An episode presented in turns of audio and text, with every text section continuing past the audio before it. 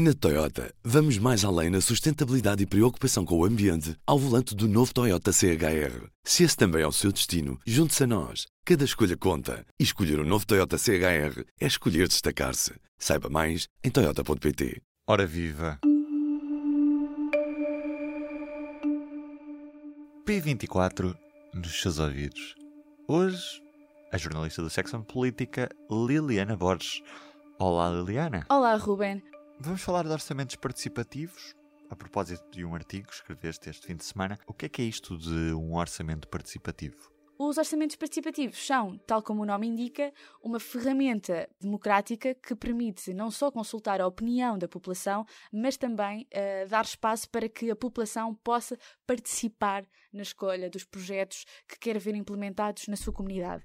Uh, e quando falamos de comunidades, estamos a falar de. Podemos estar a falar de autarquias, podemos estar a falar de municípios, podemos estar a falar uh, à escala nacional ou até mesmo em escolas, como é o, o caso português, uh, o caso particular português, que tem orçamentos participativos obrigatórios desde 2017 nas escolas, mas na, na sua gênese, os orçamentos participativos são projetos que pretendem resolver diferentes desafios em diferentes áreas de governação. Podemos estar a falar de desporto, podemos estar a falar de projetos relacionados com saúde, com educação, com cultura. Uh, não há um tema no qual os orçamentos participativos uh, se concentrem mais, depende muito também da comunidade e da conjuntura onde estão inseridos, e essa leitura é feita depois também neste livro, uh, caso a caso, país a país, mas especialmente também o retrato é feito muito continente a continente. E podemos, podemos perceber também que os orçamentos participativos são nasceram ah, nos anos 80 bastante ambiciosos.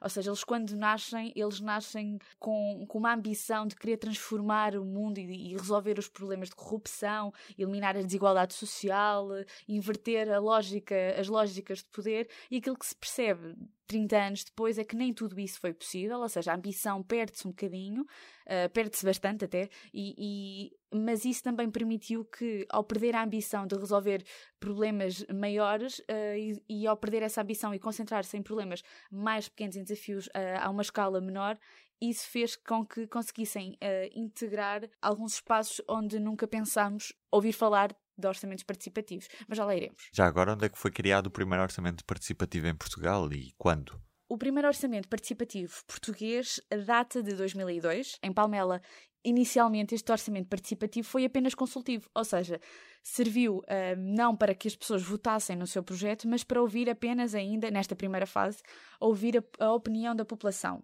Depois disso, os orçamentos participativos passaram a ser deliberativos, ou seja, deixaram de ser apenas consultivos. Mas isso ainda demorou algum tempo.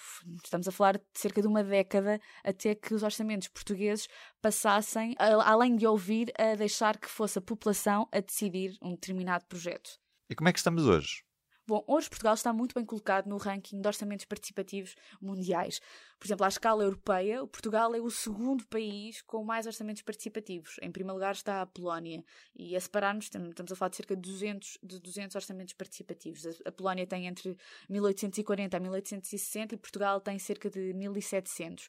O que é que explica isto? Grande parte deste número deve-se, sobretudo, a uma iniciativa do Ministério da Educação, que em 2017 tornou obrigatório que todas as escolas públicas uh, do terceiro ciclo e do, ensino secundário tivessem orçamentos participativos, ou seja, impulsionou o número de orçamentos participativos em Portugal. Depois, outras curiosidades. Por exemplo, a Suécia e a Dinamarca uh, são muito mais tímidas no que diz respeito a orçamentos participativos. Mas isso também pode ter outra explicação, que não é necessariamente a apatia em relação a esta, esta ferramenta, mas uh, justamente o facto de uh, o nível de desenvolvimento económico e de qualidade de vida já estar tão desenvolvido que a população sente que esta ferramenta não é extremamente útil e por isso acaba por, por não usar.